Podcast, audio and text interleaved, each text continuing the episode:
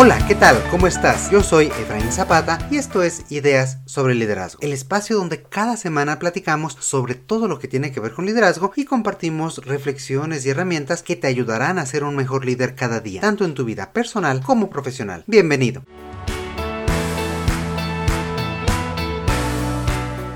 Hemos dicho en varias ocasiones que la comunicación es la base para el liderazgo y comienza con la confianza que el líder genera en todas las personas a su alrededor. Tener un clima de confianza se logra con diferentes habilidades, como la escucha, la empatía, la apertura e incluso con mostrar vulnerabilidad. Sí, mostrar vulnerabilidad también es una característica positiva del líder. Esto podría parecer contraintuitivo o contradecir esta imagen que tenemos del líder tradicional como una persona fuerte, decidida, infalible, incluso dominante. Y por el contrario, solemos pensar que ser vulnerable es lo mismo que una debilidad. Es algo que nos hace menos capaces para dirigir o para liderar a un equipo. En realidad, mostrarse como una persona de carne y hueso frente al equipo facilita la creación de un entorno de mayor confianza, apertura y creatividad. Baja al líder de este pedestal donde normalmente se le coloca y le hace mucho más accesible. Esto a su vez genera un clima de mayor seguridad psicológica. El día de hoy platicaremos sobre qué significa este término de seguridad psicológica, cómo puede el líder aprovechar su propia vulnerabilidad como una fortaleza y cómo todo esto ayuda a generar mayor confianza en el equipo y mejores resultados. Pues comencemos.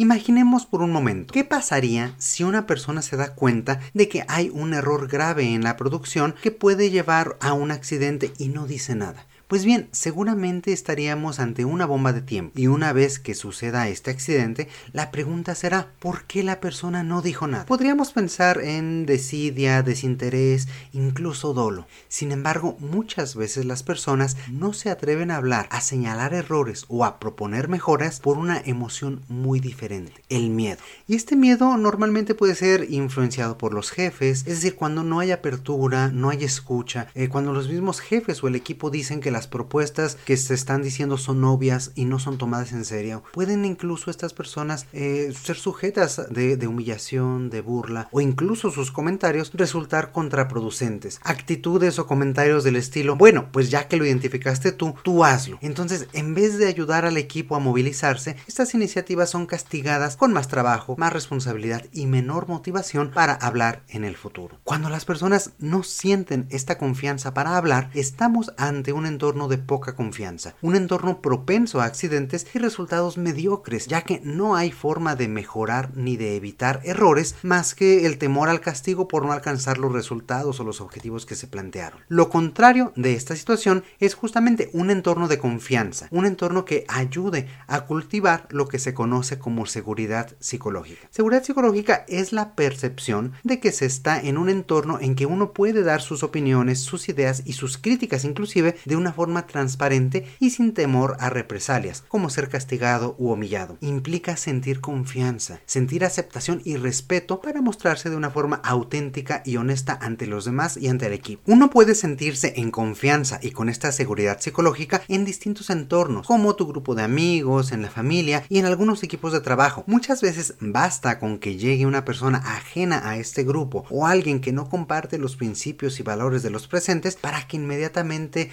la atmósfera atmósfera, el entorno, la emocionalidad cambie, que se pierda esta seguridad y se convierta en un momento de desconfianza, de extremo cuidado con lo que se dice. Es decir, hay poca transparencia y tanto la conversación como la, la, emocionalidad de ese momento son notoriamente diferentes. ¿Alguna vez te ha pasado algo así?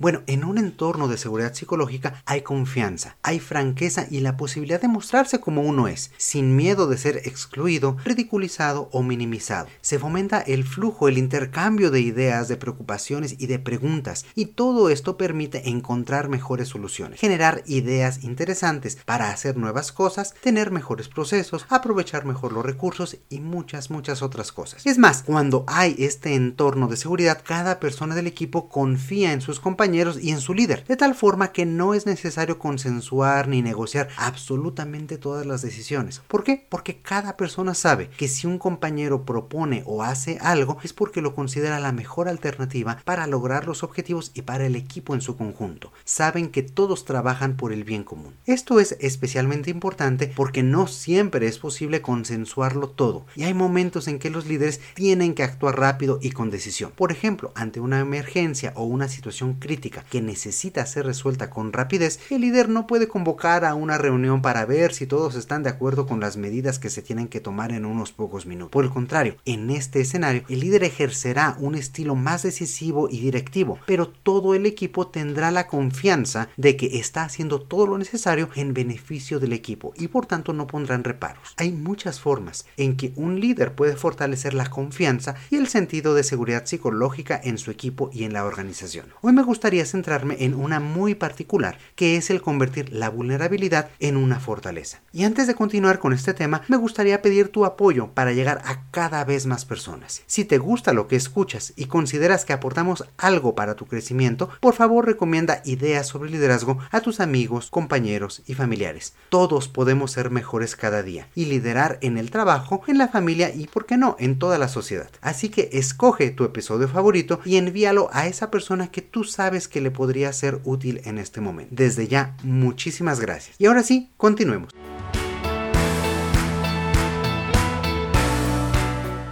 Decíamos entonces que mostrar vulnerabilidad puede ser también un atributo positivo en los líderes. Y es que todos los líderes somos personas como tú y yo. Como todo ser humano tenemos emociones, experimentamos angustia, miedo, frustración, no conocemos todas las respuestas. Y también podemos dudar de nosotros mismos o sentir temor ante la incertidumbre. En un mundo tan complejo, tan cambiante e incierto, la habilidad para adaptarse, aprender y ser ágiles es fundamental para los líderes. Lograrlo implica conocer las propias limitaciones, es decir, ser humildes y reconocer que se requiere de los demás para crecer y para explotar el potencial de todo el equipo. Los líderes, lo hemos dicho desde siempre, son y existen solo en función de las personas a su alrededor. O como diría el poeta John Donne, ningún hombre es una isla, ningún hombre está entero por sí mismo. Cada hombre es parte de un gran continente. Y aquí hablamos de hombre en el sentido más amplio de la palabra, todas las personas necesitamos de los demás, necesitamos formar equipos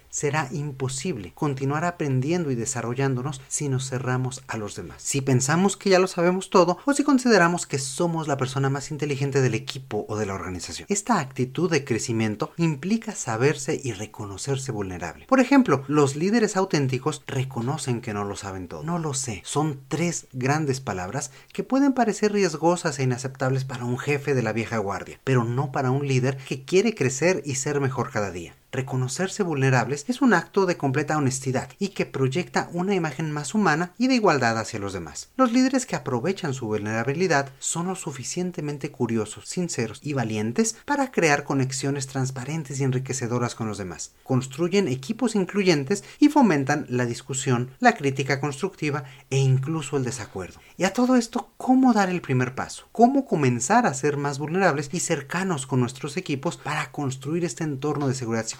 Pues bien, veamos algunos consejos.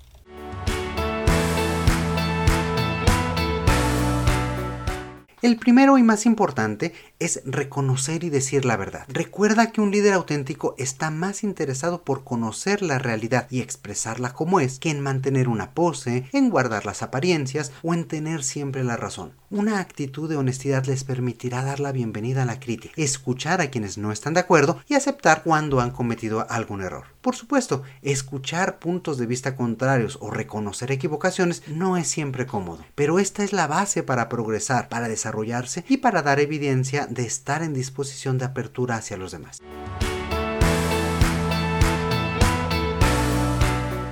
Un segundo punto es reconocer errores y saber disculparse. Y es que todos nos equivocamos. Mientras más rápido seamos conscientes de ello, más fácil será el desapego de esta sensación de culpa o de pena por haber cometido un error y comenzar a aprender y a crecer con ellos. Cuando una persona convierte sus errores en aprendizajes y en experiencias, estos se vuelven oro molido. Se vuelven temas sobre los que podemos reflexionar y compartir con los demás para fortalecer a todo el equipo. Como decíamos en un inicio, los líderes no son seres invulnerables ni infalibles. Al tratar de ocultar nuestros errores, lo único que logramos es mermar esta confianza de los demás y dejar ver las fallas de nuestro carácter y nuestra integridad.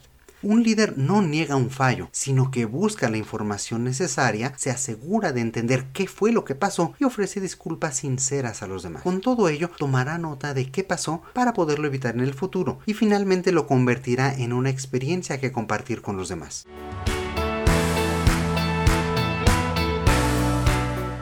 Una vez que practicamos y nos vamos sintiendo cómodos, reconociendo nuestros errores y disculpándonos por ellos, justamente podemos ir un paso más allá. Podemos compartir experiencias críticas, fracasos o incluso momentos que puedan parecer bochornosos, pero que hayan sido fundamentales para aprender algo, para transformar nuestro punto de vista. Todo esto es una gran muestra de confianza en nuestro equipo y nos muestra como personas capaces de reconocer lo que hemos hecho, de poder expresar cómo nos hemos reconstruido y transformar este tipo de eventos y experiencias en algo positivo, en algo que podemos compartir y que podemos aprovechar para trascender hacia los demás. En especial cuando se atiende un error de algún miembro del equipo, el hacerle saber que nosotros también nos hemos equivocado les permite ver que tú también que yo también estuvimos en esta misma situación y que podemos estarlo nuevamente. Con ello, tu equipo sentirá mayor seguridad para actuar sin temor al fracaso y generará más cercanía y más confianza contigo, además de generar muchas más ideas, experiencias y aprendizajes que podrán también ellos compartir con el resto del equipo.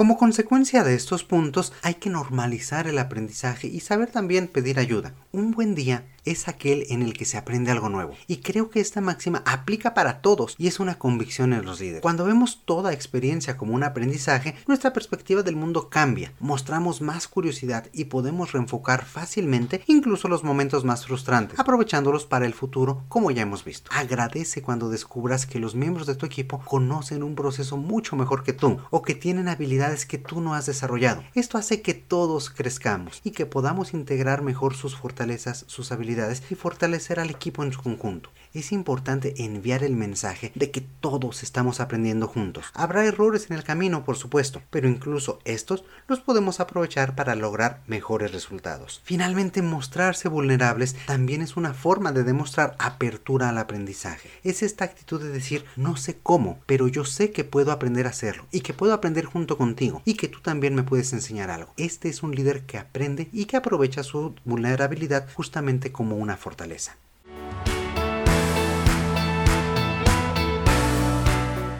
Por último, sé una persona confiable. Los líderes también necesitan demostrar resultados y estar ahí para su equipo. Una persona que solo se muestra vulnerable, sin demostrar crecimiento, aprendizaje ni resultados, se convierte en alguien poco confiable. Es alguien que constantemente duda y que no tiene una dirección clara hacia dónde ir y mucho menos hacia dónde dirigir a un equipo. Por el contrario, un líder demuestra con sus acciones que es leal hacia su equipo, que las personas son importantes para él y que estará allí para escucharlas entenderlas y ayudarlas a posicionarse y crecer en la organización. Un líder demuestra que ha crecido en función de todas sus experiencias y que por ello está habilitado para dirigir a los demás, porque ha dado buenos resultados y porque se interesa en su equipo. Esto es lo que hace que los demás confíen en él y por tanto que su vulnerabilidad lo haga más cercano. Es entonces cuando el mostrarse vulnerable se convierte en una fortaleza y deja de ser una debilidad.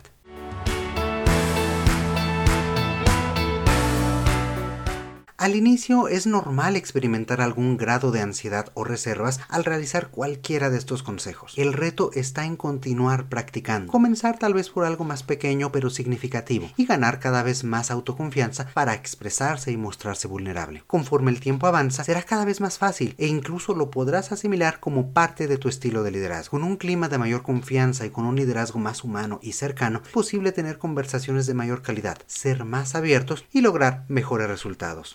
No es solo un buen deseo, son muchos los estudios que se han hecho y que corroboran incrementos sustanciales en la productividad y en la eficiencia de los equipos con altos niveles de confianza y con un liderazgo más abierto y sensible. Por ejemplo, de acuerdo con un reporte de Gallup, contar con un clima de seguridad psicológica puede incrementar la productividad en un 12%. Y en otro estudio realizado por Google se concluyó que el factor más importante que determina la efectividad y éxito en un equipo es justamente la confianza y seguridad que se viven en él. Y esto tiene mucha lógica. Simplemente regresemos al ejemplo de un inicio. Cuando las personas confían en que pueden hablar y expresarse libremente, expondrán errores que pasaban desapercibidos, aportarán nuevas ideas y facilitarán la adaptación frente a los cambios de una forma más ágil y rápida.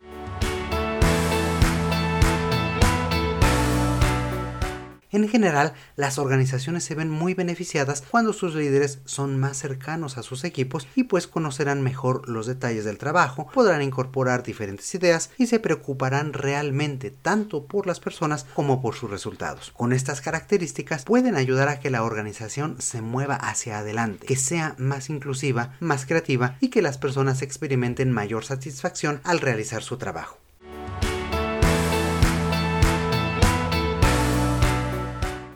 Con esto llegamos al final del episodio del día de hoy y es ahora turno para ti. Cuéntanos, ¿cómo fortaleces la confianza en tu equipo? ¿Habías escuchado antes este término de seguridad psicológica? ¿Consideras que eres un líder que aprovecha su vulnerabilidad como fortaleza? ¿O cómo han sido otros líderes con los que tú has trabajado? Escríbenos a través de nuestras redes sociales o también puedes enviar un correo electrónico a hola De esta forma continuamos la conversación y juntos seguimos aprendiendo. Además, puedes aprovechar para decirnos qué es lo que más te gusta de este espacio o qué te gustaría que hiciéramos diferente. Todo esto nos ayuda a seguir creciendo y ser mejores cada día. Como siempre te mando un fuerte abrazo. Yo soy Efraín Zapata y te espero a la próxima con nuevas ideas sobre liderazgo.